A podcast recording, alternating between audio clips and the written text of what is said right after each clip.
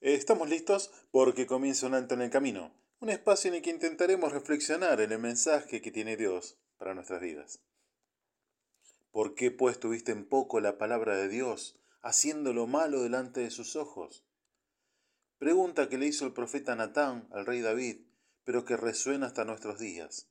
¿Por qué pues tuviste en poco la palabra de Dios, haciendo lo malo delante de sus ojos? Reprendiéndolo, porque por un momento, solo un momento, dejó de valorar todo lo que el Creador le había dado y luego vino la catástrofe. Permítame que le cuente la, historia que narra la Biblia en el segundo libro de Samuel, capítulo 11 y 12. Dice un refrán que la ociosidad es la madre de todos los vicios. Lo sabemos porque nuestros padres nos lo han dicho miles de veces y nosotros se lo hemos dicho a nuestros hijos otras tantas. Una persona que no está ocupada en sus quehaceres es tierra fértil para vicios, malos pensamientos y tantas cosas más. Dice la Biblia en el Proverbio 10.5, el que recoge en el verano es hombre entendido, el que duerme en el tiempo de la siega es hijo que vergüenza. Pasaje que trae a nuestra memoria la fábula de la hormiga y la cigarra, ¿se acuerda? Cuya autoría se le atribuye a Esopo, un fabulista griego, Historia que cuenta de una cigarra que le pide alimento a una hormiga, porque la cigarra durante el verano, mientras la hormiga trabajaba almacenando para el invierno, ella se la pasaba holgazaneando. Y así llegaron los problemas. El rey David, un hombre acorde al corazón de Dios, por un momento dejó de cumplir con sus obligaciones. Debía estar al frente de la batalla con su ejército, pero se quedó en la casa real, dando riendas sueltas al ocio ocio que lo llevó a cometer adulterio.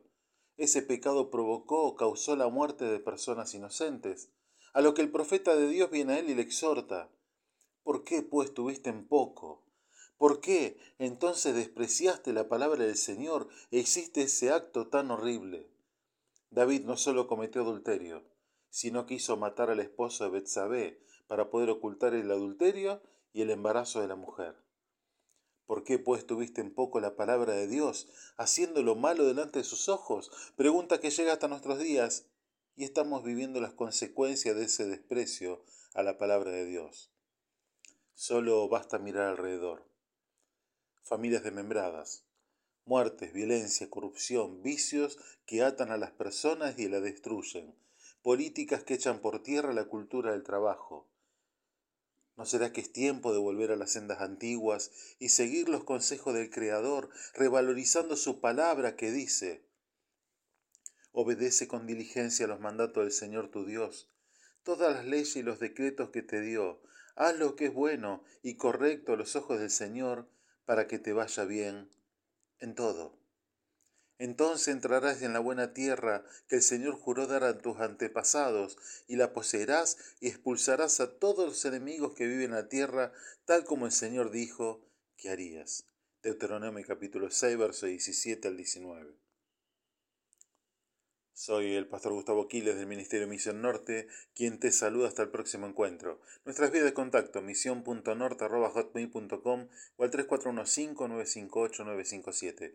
Puedes encontrar este u otro de nuestros micros en nuestro espacio www.unaltoenelcamino.org. Dios te bendice en esta jornada.